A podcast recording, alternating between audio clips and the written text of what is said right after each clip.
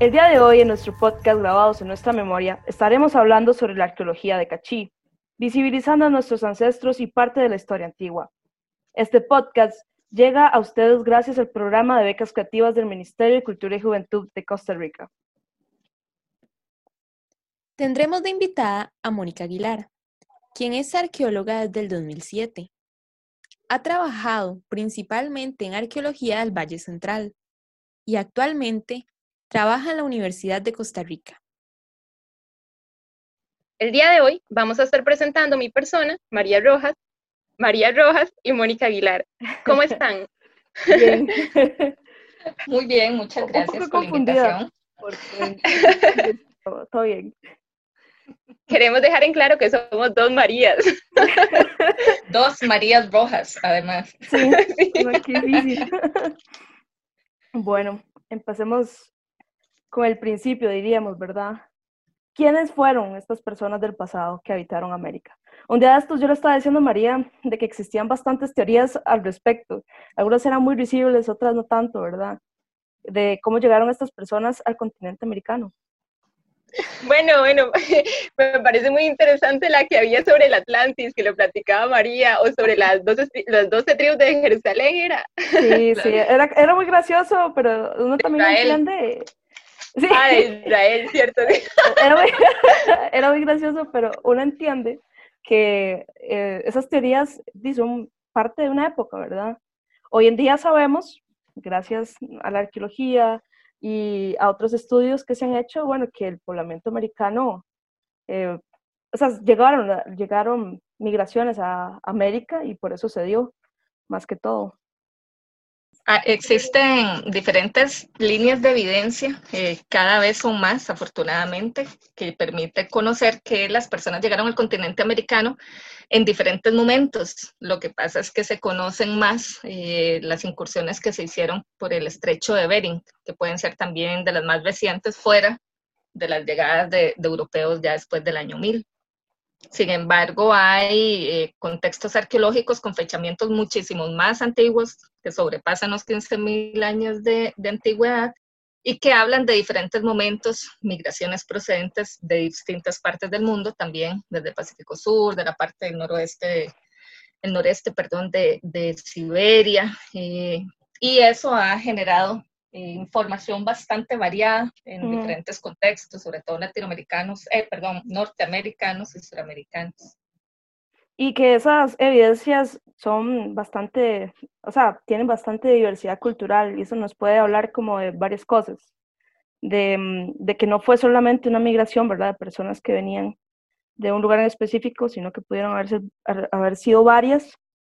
Y también del conocimiento que tenían estas personas, porque al fin y al cabo es algo, o sea, pasar al, al, nuevo continente, que bueno, llamamos América, es todo, toda una hazaña, ¿verdad? Que, que es digna de recordar em, en el sentido de que se necesitaron muchas cosas, eh, como recursos naturales, eh, aprender de cómo era el ambiente, los paisajes, de las nuevas especies con las que están entrando en contacto estas personas.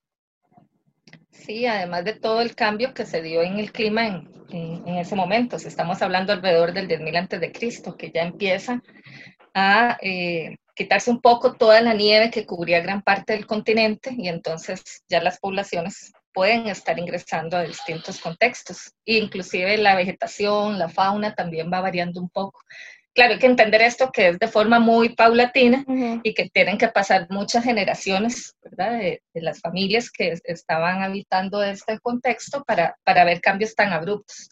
Pero sí, sí conllevó una forma de vida bastante difícil. Probablemente se abastecieron muchos recursos del agua, del mar, fundamentalmente, grandes mamíferos, eh, ya conforme va cambiando el, clima también, la adaptabilidad a esas nuevas plantas y especies que están presentes y con las cuales ellos pueden, estas personas pudieron eh, generar otro tipo de actividades para su sobrevivencia en diferentes contextos, además. A mí me parecía muy interesante lo que hablaban de esos con María sobre la domesticación del perro. María, no sé si podías comentar un poco sobre eso, que me parece Sí, yo, yo, siempre ando hablando como de ese ejemplo porque me gusta mucho mencionarlo, porque eh, algunas veces no sabemos, ¿verdad?, que el perro fue domesticado en, en, en, esta zona que conocemos hoy como Europa y Asia y que, bueno, lo trajeron con diferentes migraciones aquí a América. Entonces eso me parece bastante interesante para, en esto que estaba mencionando la profe, ¿verdad?, de que eh, entraban a, a, nuevos conocimientos con el, cuando entraron al, al, ¿cómo se llama?, al continente americano pero también traían, ¿verdad? Este, otros conocimientos de otros lugares en los que habían estado y parte de eso es el perro y a mí me parece muy interesante. Tal vez y, y un ejemplo como muy cercano, porque siento que muchas personas tienen perros en sus casas y tal vez algunos de esos perros sean, ¿verdad?, de, de ese origen, de esas migraciones. Y también cómo ha cambiado en tan poco tiempo, ¿verdad? El perro y toda la, eh, lo que es el, el, que haya una mano directa, digamos, del ser humano sobre una especie y todo lo que ha permitido generar en, en, una, en una sola especie, ¿verdad? Toda la variabilidad que hay de razas de, de perros en este caso.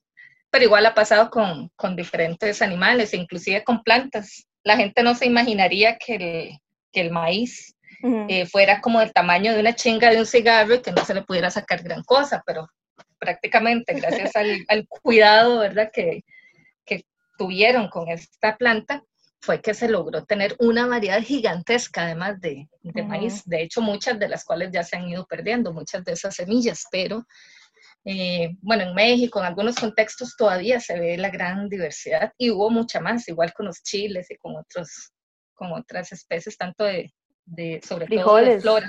Exacto. Frijoles. Qué curioso, ¿verdad? Porque es tanta la manipulación que hicieron del maíz que ya no se puede reproducir sin la ayuda humana. Sí, bueno, y eso es más reciente también, ¿verdad? Las modificaciones que se hacen de las semillas, que eso es un tema muy, muy actual, eh, también relacionado con ciertas compañías, ¿verdad? Y el monopolio que hay sobre, sobre la agricultura y la pérdida de esas semillas tradicionales que, que ha sido muchísimo más acelerada, eh, sobre todo en los últimos 40 años. Bueno, y adelantándonos un poco en el tiempo, lo que queríamos era hablar de manera muy introductoria de, del poblamiento americano. Ahora, más bien queremos platicar por qué no sabemos de estas personas, ¿verdad? En, todo lo que involucra a las poblaciones antiguas, porque es que sabemos tan poco. A mí se me viene a la mente de que mucho es por eso esta desestructuración, ¿verdad? Como de conocimiento que hay este, de, de, la historia, debido como a lo que tenemos más cercano es como todos estos datos después de la conquista, además de que hay pocos espacios y carencias en los programas educativos, pero ¿qué más opinan ustedes que ha influido en esto? Bueno, yo creo que es como multicausal. Por un lado, el hecho de que las poblaciones que habitaron lo que actualmente es Costa Rica, que, no, que estas poblaciones no tuviesen una escritura como pasa en otros, en otros contextos, como por ejemplo el mesoamericano, eh, hace que no se pueda conocer algunas de las cuestiones más a profundidad, por ejemplo, nombres este, de lugares, nombres con los que ellos llamaban a X cosas, ciertas actividades o sucesiones en, por ejemplo, de cuál cacique siguió a tal o deidades, que también a la gente le interesa mucho esos temas de quiénes eran los dioses de estas personas, en qué creían, ¿verdad? Eso, por un lado, puede ocasionar que a veces el, eh, la información que, que, está disponible de arqueología no les resulte tan atractiva como la arqueología de otros lugares, ¿verdad? Lo cual no es merita para, para nada. De hecho, la, arqueología de acá, todo lo contrario, a veces es un poco más difícil poder hacer algunos análisis interpretativos. Pero como vos mencionas, María, en realidad el proceso de el colonialismo y el colonialismo en todo el sentido, ¿verdad? El colonialismo inclusive académico, pero también todo ese proceso que se dio durante el, la conquista y la colonia, de eh, ver a las otras poblaciones como poblaciones en términos negativos, al indígena, a la persona africana o afrodescendiente, etc. Además de ese mito, ¿verdad?, de la Costa Rica blanca que, que es terrible y que mucha gente todavía lo reproduce, ¿verdad? Y salen hablando del abuelo español, el bisabuelo de no sé dónde, y toda esa negación a las raíces, ¿verdad? Pluriculturales que tenemos en, en Costa Rica, eh, ayuda a eso. Y también se ve reflejado, como indicas, en el marco educativo. Si lo vemos, la historia eh, del país, de lo que actualmente es Costa Rica, tiene más de 12.500 años en datos, ¿verdad? Incluyendo la parte arqueológica y después wow. de la conquista. y lo que se ha tratado en, en la educación eh, primaria, secundaria, de la parte más larga de esa historia que estamos hablando, eh, eh, hasta el año 1500 después de Cristo, que sea el proceso de conquista, es mínimo y los últimos 500 años, que en términos históricos es poco, en realidad es a lo que más énfasis se le da. Qué vacilo en verdad, porque yo me acuerdo cuando estaba en el colegio que veía esas sociedades así monumentales de los mayas, los aztecas y los incas, y siempre se me, se me trae a la mente esta piramidita, ¿verdad? Que decía como esclavos del clero, no sé qué. Y nunca me acuerdo, no sé si lo habré visto a manera somera, pero nunca se me quedó el recuerdo de, de haber interiorizado como en esas sociedades, ¿verdad? En las que habitaron el territorio que hoy es Costa Rica e incluso en, en, sociedades como indígenas que también forman parte de nuestra identidad actualmente, ¿verdad? Qué curioso. Así es, inclusive hay un, hay como un, no sé, un complejo que se tiene eh, en el cual son solo las poblaciones indígenas con ciertas características lo que la gente le llama la atención. Entonces salen con que en Costa Rica eh, los indígenas eh, antiguos eran pobres y que por eso no tenían construcciones de pirámides y otras cosas, ¿verdad? Que en realidad no, no responde a esa noción actual que nosotros tenemos. ¿ve? Son poblaciones diferentes y que vivían en contextos diferentes, tenían organizaciones sociales un poco distintas y que no los desmerita en absoluto. Un hecho importante, al menos en Costa Rica, y esto que nos hablaba la profe eh, junto con María, ¿verdad? De la diversidad cultural que existe, es que hasta el 2015 se, Costa Rica se declara como pluricultural, hasta el 2015, ¿verdad? Este, cuando en verdad este, la pluriculturalidad es algo que, que Costa Rica ha tenido durante bastantes, por decirlo así, tiempo, ¿verdad? Sí, ese es el mito de la blanquitud, ¿verdad? Y, el, el, creernos la Suiza centroamericana y además una concepción muy vallecentralista, porque inclusive dentro del mismo Valle Central hay una gran diversidad en términos, digamos, genéticos y de conformación de, de las poblaciones. Pero además, ya desde el siglo XIX, cuando se empieza a construir el, qué es lo que, se, lo que iba a significar Costa Rica, ¿verdad? ¿Qué era lo que conformaba ese Estado-nación? Se empieza a ver eh, el, el, mito de la blanquitud, de que todos somos igualiticos e igualiticas, y eso homogeniza a las poblaciones en toda la, la diversidad que tenían. Yo siento también que, que, eso que usted está diciendo está muy relacionado, ¿verdad? Eh, no sabemos mucho de estas personas porque están siendo invisibilizadas bajo un discurso de poder, de quiénes son los que pueden, ¿verdad?, escribir la historia y pensarla. Yo siento que eso nos da eh, bastantes motivos para para ojear la historia otra vez, para, no sé, para pensarla desde nuestro, nuestro hoy. Siento que es como bastante valioso hacer tal vez ese ejercicio de memoria.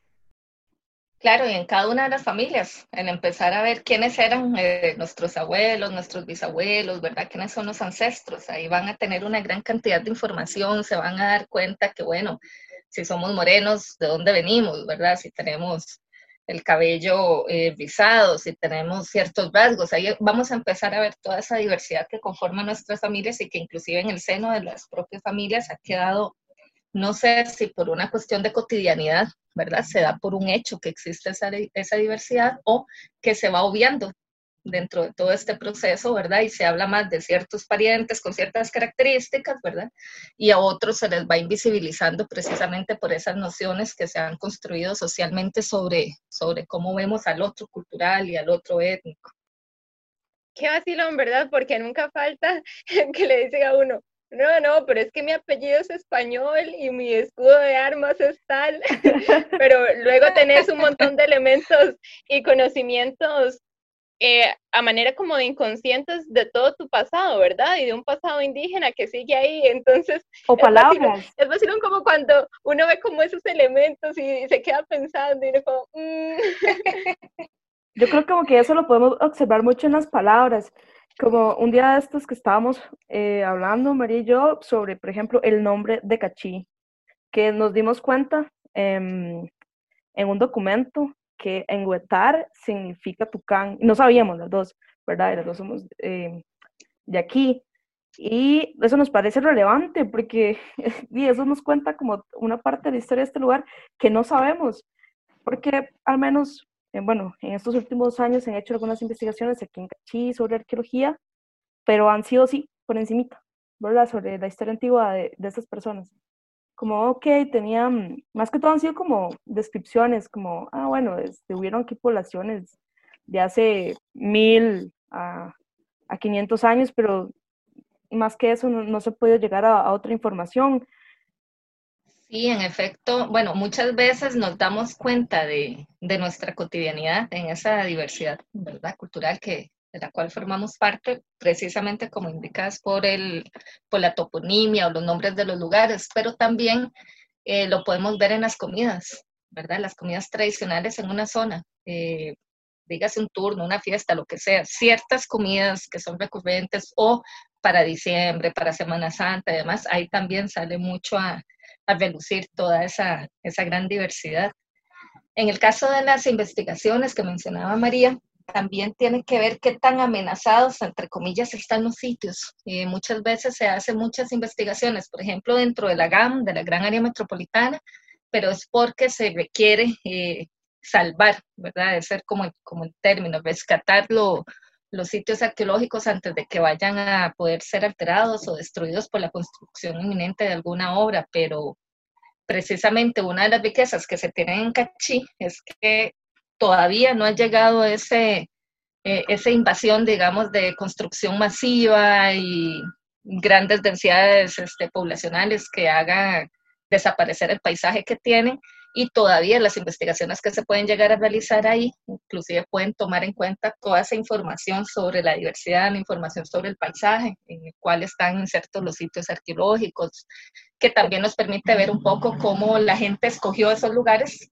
probablemente eh, comprender también el, gusto por, por, seleccionar un espacio u otro, inclusive en términos de recursos, ¿verdad? Eso yo lo veo mucho como cuando la gente me pregunta, pero ¿por qué? ¿Por qué vivían aquí? Muchas personas como que llegan, ¿verdad? Saben como que uno estudia arqueología y le preguntan esas cosas y, uno se queda, bueno, dice que la escogencia de dónde vivir tiene mucho que ver, por ejemplo, con, pues, tengo fuentes de agua, ¿verdad? Tengo, no sé, recursos, bueno, en este caso ya no hay por, por la represa, pero antes el río pues tenía peces, ¿verdad? Entonces podía haber existido pesca, incluso, bueno, las tierras de aquí son bastante fértiles, son parte del Valle Central. Entonces, todos esos elementos nos hablan, ¿verdad?, de, de, un posible asentamiento de las personas que pudieran vivir aquí, y que incluso es, algunos de esos elementos que fueron decisivos para que vivieran en este territorio son algunos de, de los que compartimos sin saberlo, ¿verdad? Como el, acceso al agua, las tierras que son para la agricultura, y otro tipo de cuestiones incluso que nos podrían sorprender como, como el paisaje que usted mencionaba, ¿verdad? Nosotros no, a veces nos gusta vivir en otros lugares porque, bueno, tienen bonitas vistas y demás, pero eso también influye en cómo nos asentamos en, en los lugares. Otro dato que a mí me parece bastante interesante y pues puede ayudar a complementar todos estos datos y y indicadores que hemos ido mencionando eh, son como las referencias etnohistóricas, ¿verdad? Y para los que me conocen sabrán que a mí me encantan como los libros de Eugenio Ibarra. Y siempre recuerdo una, algo como muy particular que fue como cuando leí uno de, uno de ellos, me acuerdo creo que fue el de las manchas del jaguar, y entonces iba leyendo ahí, ¿verdad? Como mucho, mucho esto que se menciona sobre las crónicas de los españoles y cómo, y cómo hablan sobre lugares y cómo mencionan nombres, ¿verdad? De caciques y que ahora ahora forma parte como de los nombres de lugares en sí, ¿verdad? Entonces yo siempre recuerdo como esta sensación como de cercanía y como de pertenencia, ¿verdad? Y decía, bueno, ahora conozco un poquito más como de dónde vengo. Y a mí eso me parecía como tan valioso, tan valioso. Y poder, y poder ayudar para que otras personas puedan sentir lo mismo y puedan conocer más de un poquito de dónde viene esto, siento que es parte también como del proyecto que tenemos ahora, ¿verdad? Con Patrimonio Arqueológico de Cachí. Yo creo que también este, eso de que hablas, ¿verdad? De la, de la cercanía es súper importante en el sentido de que, o sea, ¿en qué nos puede ayudar hoy en día, pues, sentirnos cercanos con nuestro pasado? Yo siento que en ser personas más tolerantes con otros grupos que se creen que son ajenos cuando en realidad son cercanos. E, eso me parece como una de las cosas más, más valiosas, tal vez en, en el aprendizaje sobre la historia antigua.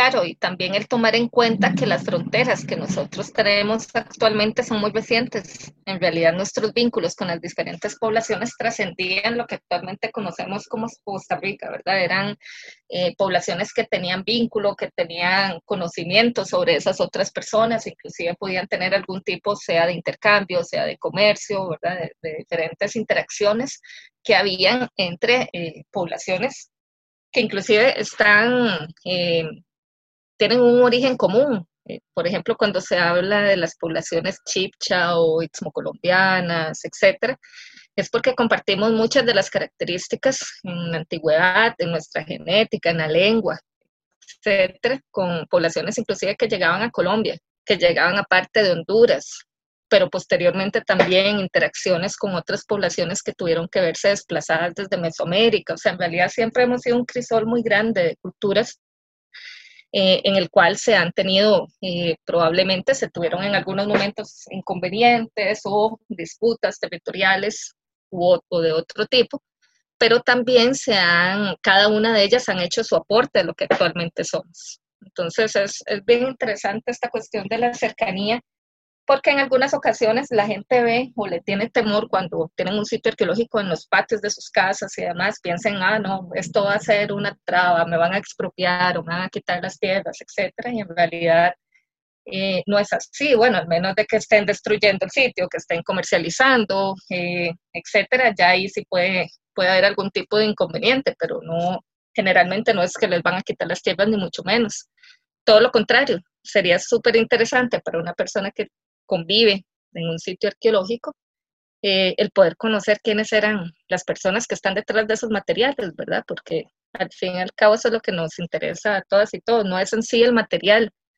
Eh, de este sí podemos obtener mucha información, pero la información que, que más es de interés es precisamente quiénes eran esas personas, de qué vivían esas personas, qué hacían, eh, con quiénes interactuaban. Mónica, ¿y cómo se estudia? ¿Cómo se estudia específicamente eh, la arqueología para poder obtener esos datos? Bueno, aquí hay que tener en cuenta varias cosas. Eh, no solo, a veces la gente piensa, ¿verdad? Y lamentablemente tienen el referente de Hollywood de que es arqueología. Piensan que todo es como Indiana Jones, ¿verdad? Eh, no, no es así, definitivamente. no. Eh, o que todo es trabajo de campo y generalmente a la gente le gusta mucho el llegar y ver una excavación, qué es lo que se está este, encontrando, ¿verdad? Esa meticulosidad con la que hay que trabajar en el campo para ir viendo cada una de las señas, de las evidencias que vamos recolectando. Pero trasciende esa etapa. Eh, es muy importante para nosotros, por ejemplo, conocer la teoría, o sea, cómo vamos a interpretar lo que nos estamos este, encontrando en los sitios arqueológicos, aplicar una metodología adecuada, o sea, si, si procedo de una forma, tengo que hacerlo de manera que no altere el sitio o que no lo vaya a poner en riesgo. Dependiendo de qué vaya a pasar con ese sitio, tengo que tener una metodología muchísimo más detallada. Ah, si, por ejemplo, solo me interesa hacer una investigación académica en la cual los objetivos son muy puntuales y puedo hacer cosas muy puntuales. Además de que hay que tener eh, mucho cuidado, ¿verdad? Porque, ah, sí. Eh, o sea, con respecto a lo que nosotros llamamos el contexto, que es donde se encuentran las evidencias, eso es como eh, tal vez uno de los pilares, ¿verdad?, de la investigación, porque es ahí donde podemos hacer relaciones para poder explicar un poco de lo que estamos viendo. Y, y lamentablemente eso es como lo que más se pierde, ¿verdad?, en algunas ocasiones. y no, y no Hay un problema. Por la, por la investigación, sino por por cuestiones ya sean naturales o cuestiones que, como le estamos hablando ahora, por construcciones, etcétera. hay, hay, un problema a veces y es que la gente le llama mucho la atención las tumbas o piensan que todos son tumbas, ¿verdad? Y bueno, a nosotros nos interesa tanto los lugares en donde fueron enterradas personas, pero también nos interesan cómo eran las casas, cómo eran los basureros de esas personas, porque ahí podemos ver qué consumían, cuánto consumían, ¿verdad? Todo este tipo de, de, información.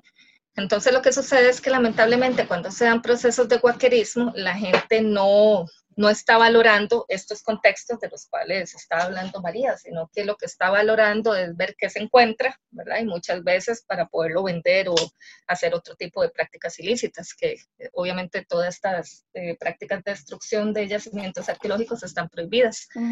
Eh, pero a nosotros nos interesa tanto encontrar eh, los restos de las personas como nos interesa poder ver una semilla. Y obviamente, si no hay una meticulosidad en la recuperación de la información, en una palada se van todas las semillas y no nos dimos cuenta, ¿verdad? O se puede ir cualquier otro tipo de información. A veces, inclusive, eh, si se cuenta con presupuesto en las investigaciones, ni siquiera tenemos que ver las cosas para poder analizarlas y obtener información importante. Podemos enviar muestras de, de suelo, para tratar de ver restos de polen, restos de las estructuras eh, de algunas plantas, para saber, por ejemplo, qué era lo que consumían. Eh, podemos enviar con raspados de carbón que estén pegados en alguna parte de una vasija o de un pedacito de vasija para poder datar, que eso es muy importante, sacar los fechamientos como el carbono 14 que a veces la gente ha escuchado y que nos permite limitar un poquito más eh, en qué momento fue que se utilizó ese, ese bien arqueológico, ¿verdad? Entonces, en realidad, eh, nos interesa toda la información que podemos obtener de un sitio, no solo lo que está completo, lo que está bonito, ¿verdad? Lo, lo, más llamativo. Y por eso es que requerimos trabajar con mucha meticulosidad y teniendo un conocimiento sobre la teoría y sobre la metodología, porque al final de cuentas queremos comprender a la gente, no solo describir el artefacto. Después de pensar todo eso, ¿verdad? A mí me trae a la mente como cuando uno está viendo estas películas de Indiana Jones, que me parecen muy interesantes, pero cuando está ahí, ¿verdad? Y van y persiguen todo esto y llegan a la pieza y ya luego se destruye el sitio, ¿verdad? Para mí es como lo más terrible que puede pasar. De matarlos. Digo, no, toda esa información del contexto, ya la pieza para qué, ¿verdad? Se fue toda la información que podían tener sobre las personas que vivían ahí y entonces ya después como, después de que uno se pone a pensar esto y como a interiorizarlo, uno dice, bueno, hasta una semilla, como decía Mónica, hasta el carbón que se puede raspar de una vasija de información vital y a veces ayuda como a hacer una, como una amalgama de todo esto y de toda esa organización y todas esas prácticas que hacían esas personas que eran parte, que son parte de nuestra historia y que pues ese conocimiento está ahí, ¿verdad? Está ahí si se logra conservar bien y si se logra estudiar. Yo creo que también eso eh, va mucho de la mano con, con, la sensibilidad, ¿verdad? Hacia esos, esas evidencias, que más que todo lo que busca, o sea, la sensibilidad que tienen las personas de reconocer que eso es parte de su pasado, de la cercanía de lo que estamos hablando, ¿verdad? Anteriormente, pero también de darle un valor, un valor que, que o sea, solo estas personas pueden darle, en el sentido de que sí pertenece a algo que les importe. Yo creo que eso mucho va de la mano tal vez como lo que está buscando, no sé, nuestro proyecto, Patrimonio Arqueológico de Cachí, eh, con, con, la sensibilidad, ¿verdad? Hablar sobre el pasado, eh, sobre la historia antigua, sobre quiénes eran estas personas, enfocado en esto que decían, ¿verdad ustedes? O sea, solo se conserva lo que se conoce, no, no sucede al revés, literalmente.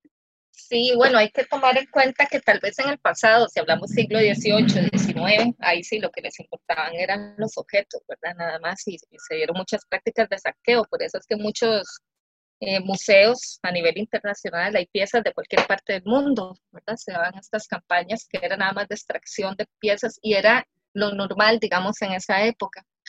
Pero en la actualidad la ventaja es que tenemos mucha información y hay una gran cantidad de, mucho más ahora, ¿verdad? De, posibilidades de obtener eh, información, de que uno se vaya formando o inclusive que pida eh, asesoría de, profesionales y eso genera que la gente pueda tener una mayor cercanía con, con su patrimonio, el patrimonio antiguo, en este caso el, el arqueológico, y que lo haga también de manera responsable, porque también el tener empatía, el querer conocer sobre nuestro pasado, a veces con muy buenas intenciones hace que la gente incurra en prácticas que no, que no son adecuadas, qué sé yo.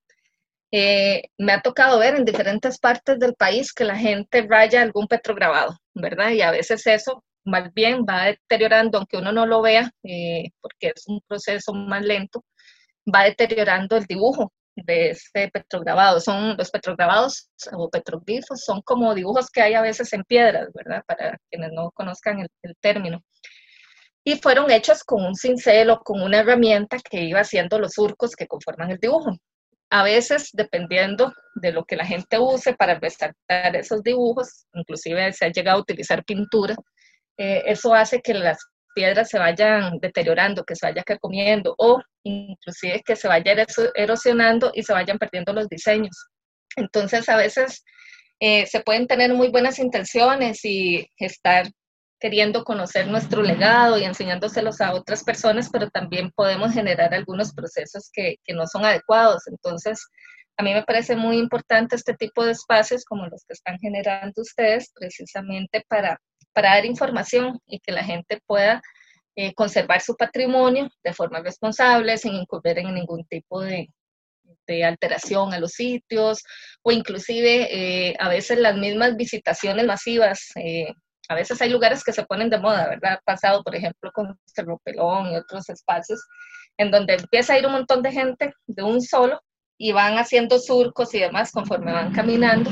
Y ese tipo de cosas también puede conllevar algún, bueno, un contexto arqueológico, evidentemente en ese caso no, pero en contextos arqueológicos puede ocasionar lo que nosotros llamamos una, una alteración en el, en el nivel de carga. Entonces, todas las acciones que hagamos eh, en la medida de lo posible, sí hay que hacerlas con un buen asesoramiento precisamente para no afectar, porque podemos estar nosotros mismos erosionando los sitios o alterándolos, eh, los contextos. Hay gente que se lleva recuerditos, cosa que no tiene que pasar. Bueno, modo para ir finalizando también, eh, hablemos un poco más de la arqueología de Cachí, y bueno, María, no sé si quieres contar un poco como las experiencias, las pocas experiencias en realidad que hemos tenido con todo el potencial arqueológico que hay en Cachí actualmente. Bueno, a mí eso me emociona bastante, la verdad. O sea, como que una de las cosas antes de entrar a la universidad, de estudiar arqueología, fue tal vez en el 2015 haber ido, haber ido a conocer unos petros aquí en Cachí y en ese momento solo conocíamos, bueno, mi papá y yo conocíamos solo la existencia de, uno en específico. Y a raíz de eso, eh, más, más adelante, que fue como el 2018, María, que vos y yo empezamos como a, ir a conocer más. Ah, sí, María, me parece muy vacilón, ¿verdad? Porque yo me pongo a pensar también que cuando estaba en segundo año de U, eh, fui a conocer un Petro también que me llevó mi tío y que en realidad yo lo vi y me impactó muchísimo, ¿verdad? Yo dije, bueno, los hicieron los antiguos pobladores de aquí, pero ahí se quedó.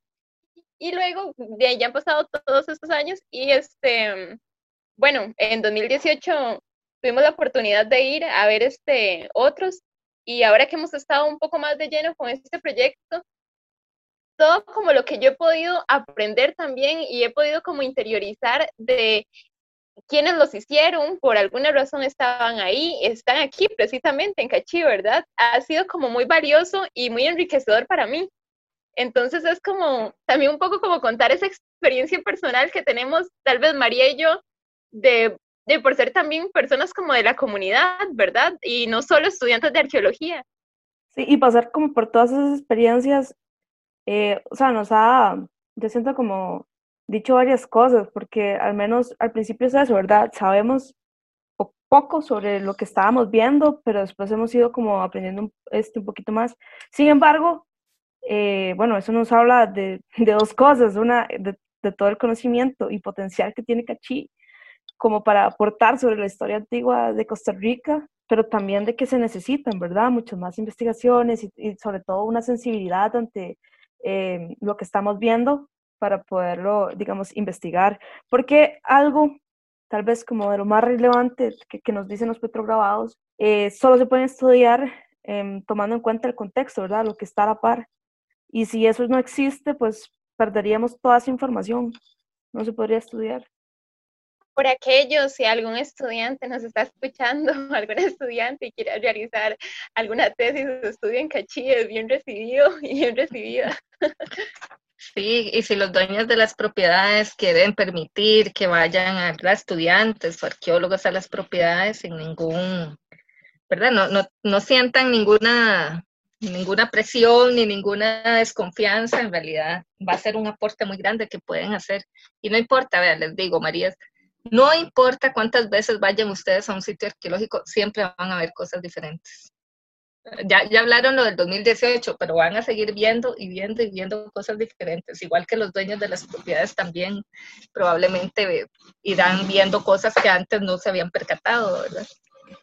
Mm. Bueno, tal vez invitar a, a, las personas que están escuchando este, esta grabación, el, el, que se acerquen más al conocimiento de su historia, tal vez si no tienen la posibilidad porque no conocen que haya un sitio arqueológico cercano o no son de la zona de Cachí, no están tan empapados, ¿verdad? Con esto que nos mencionaba María, eh, que lo hagan en sus comunidades, o sea, no necesariamente es ir a buscar eh, que, dónde están los sitios arqueológicos ni nada parecido, sino como lo mencionó también María hace un rato, hay libros bastante interesantes, ella mencionaba los de Eugenio Barba, están los de Juan Carlos Solórzano, ¿verdad? Los de Lizeth Pen, hay un montón de, de, información que está disponible.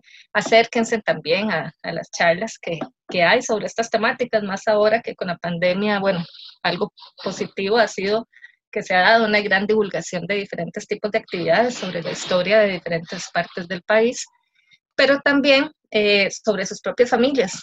Empiezan a preguntarles a los mayores de sus casas, ¿verdad? ¿Quiénes eran esos abuelos de ellos, esos bisabuelos? Y se van a topar con una gran cantidad de sorpresas. ¿Qué, qué era lo que se cocinaba? ¿Cómo eran pasar, qué sé yo, Navidad antes? Y así se van a ir dando cuenta un poco de toda esta diversidad que les hemos estado compartiendo en esta, en esta tarde. Eh, eso es importante porque por ahí podemos ir empezando a generar esa empatía o esos conocimientos y después irnos empapando con más información y por supuesto con ayuda de lo que están haciendo las compañeras eh, con estas actividades que, que, han estado generando y por supuesto con el apoyo de la beca que les otorgaron. Entonces, poco a poco, cada uno de nosotros podemos ir aportando un poco al conocimiento sobre la historia, tanto familiar y dentro de esta la historia del país en general. Eso es muy importante, Mónica, porque eh, hace alusión a nuestra identidad, ¿verdad? Y a esos lazos, esos vínculos que nos unen eh, al pasado. En el próximo podcast vamos a estar profundizando sobre esos significados e identidad sobre el pasado y el patrimonio, para que nos estén escuchando. Y agradecerte un montón, Mónica, por haber estado esta tarde con nosotras y bueno, por tus conocimientos y tu experiencia, que ha sido muy valiosa a lo largo de esta charla. No, no, muchas gracias a ustedes. En realidad esta es una iniciativa excelente. Me enorgullece mucho que sean ustedes quienes la estén llevando a cabo porque en realidad se ocupan este tipo de espacios y más para gente joven que le llegue la información que a veces, eh, dependiendo de dónde busquen, pueden sentirla más aburrida o así, ¿verdad? Y este tipo de espacios es genial precisamente para poner a todos en, en una conversación porque eso es lo que estamos haciendo una conversación amena sobre de quiénes somos y hacia dónde vamos, que es parte también del conocimiento de esa, de esa identidad o de la importancia de esa identidad. Muchas gracias por el espacio. Para finalizar, les invitamos a conectar con su pasado y a seguirnos en las redes sociales por medio de Instagram y Facebook a Patrimonio Arqueológico de Cachí.